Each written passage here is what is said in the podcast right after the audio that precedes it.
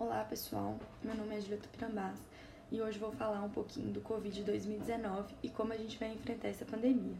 Essa aula teve orientação também em colaboração do Dr. Leonardo Paixão e doutora Natália Mansur.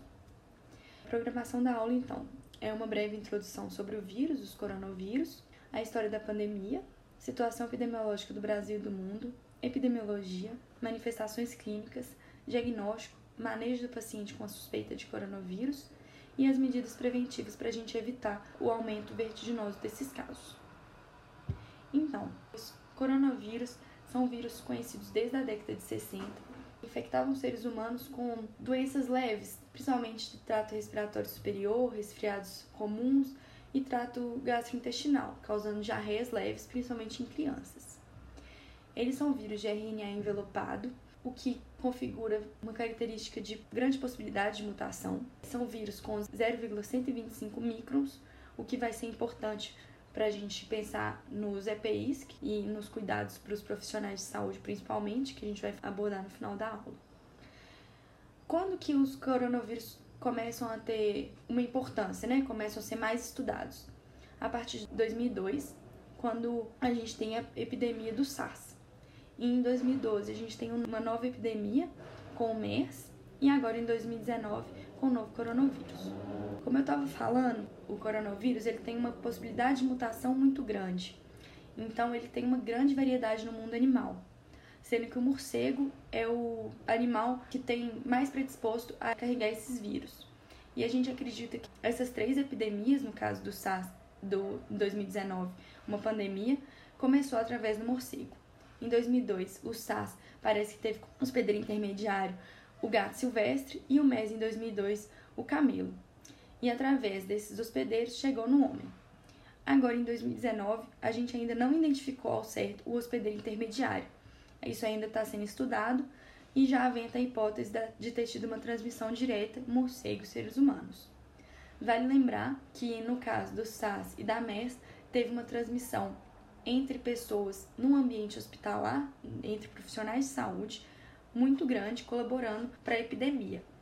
No caso do SARS 2019, a gente ainda não tem muito esse dado, mas não parece ser tão importante como nas outras duas doenças. Então, por que, que a gente está falando de pandemia? Por que a OMS vem falando que essa pode ser a primeira de várias que a gente vai enfrentar ao longo do século? Muito por causa da globalização que a gente está vivendo. A gente vê, isso daqui é um mapa do tráfego aéreo mundial, a gente vê essa possibilidade de conexão de vários países em poucas horas, contribuindo para a aceleração da propagação de vírus e novas doenças.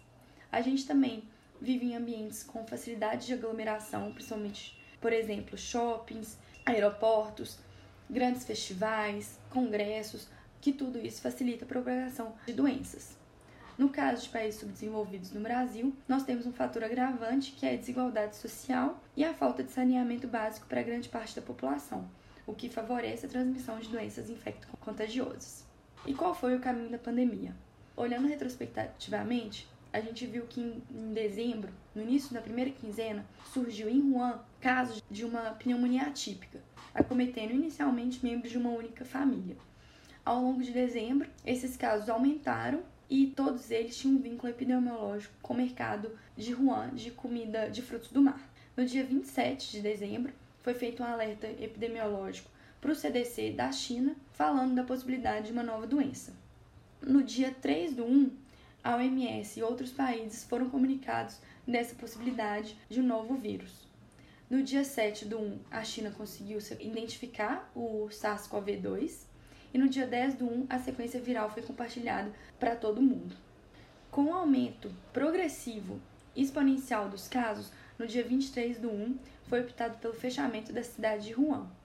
E em seguida, outras cidades chinesas também foram fechadas. Eles aproveitaram o feriado de Ano Novo da China, fazendo um isolamento social por 10 dias e se estima que 1,4 bilhões de pessoas ficaram em isolamento. No dia 30 do 1, a OMS declarou o Covid uma emergência de saúde pública de importância internacional. No dia 25 de fevereiro, a gente teve o primeiro caso no Brasil e no dia 11 de março, a OMS declarou pandemia. Como que tá, então, a situação epidemiológica global? Esses são dados de 19 de março de 2020, coletados às 7 horas da manhã.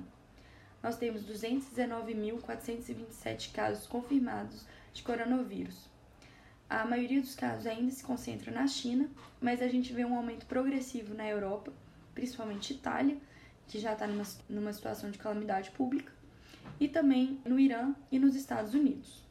No Brasil, nós temos 428 casos confirmados e 4 óbitos. São dados do dia 18 de março de 2020. Em Minas Gerais, nós temos 925 casos suspeitos, 15 confirmados e 5 desses localizados na capital. A gente já sabe de transmissão comunitária. Vale lembrar aqui que os dados de Minas Gerais e do Brasil podem estar subestimados, uma vez que não estamos fazendo o teste para todas as pessoas sintomáticas. A gente está priorizando para aqueles com síndrome respiratória aguda grave. E o que, que nós temos da epidemiologia do vírus? Infelizmente, esses dados vêm mudando com os estudos que surgem, então a gente vai precisar de ficar atento com as atualizações que vão sendo publicadas, mas os dados atuais que a gente tem é um período de incubação que varia de 2 a 14 dias, sendo que a média varia de 4,8 a 5,2 dias. O RO é a capacidade de uma pessoa infectada contaminar outras pessoas. RO acima de 1 já tem um risco de causar uma epidemia, que foi o caso do sarampo, o caso do HN1. No caso do SARS-CoV-2, o RO parece ser de 2,2. O DAD 3,77 foi identificado em uma meta-análise, mas que parece que está um pouco superestimado a gente ainda não sabe o papel dos assintomáticos na cadeia de transmissão. Para isso, a gente vai precisar, para identificar certamente esse papel, é necessário exames sorológicos e estudos sobre isso. Sabemos que os casos sintomáticos, que têm um período de transmissão de 12 dias, sendo que nos casos graves isso pode chegar até mais de duas semanas, podendo alcançar até 37 dias.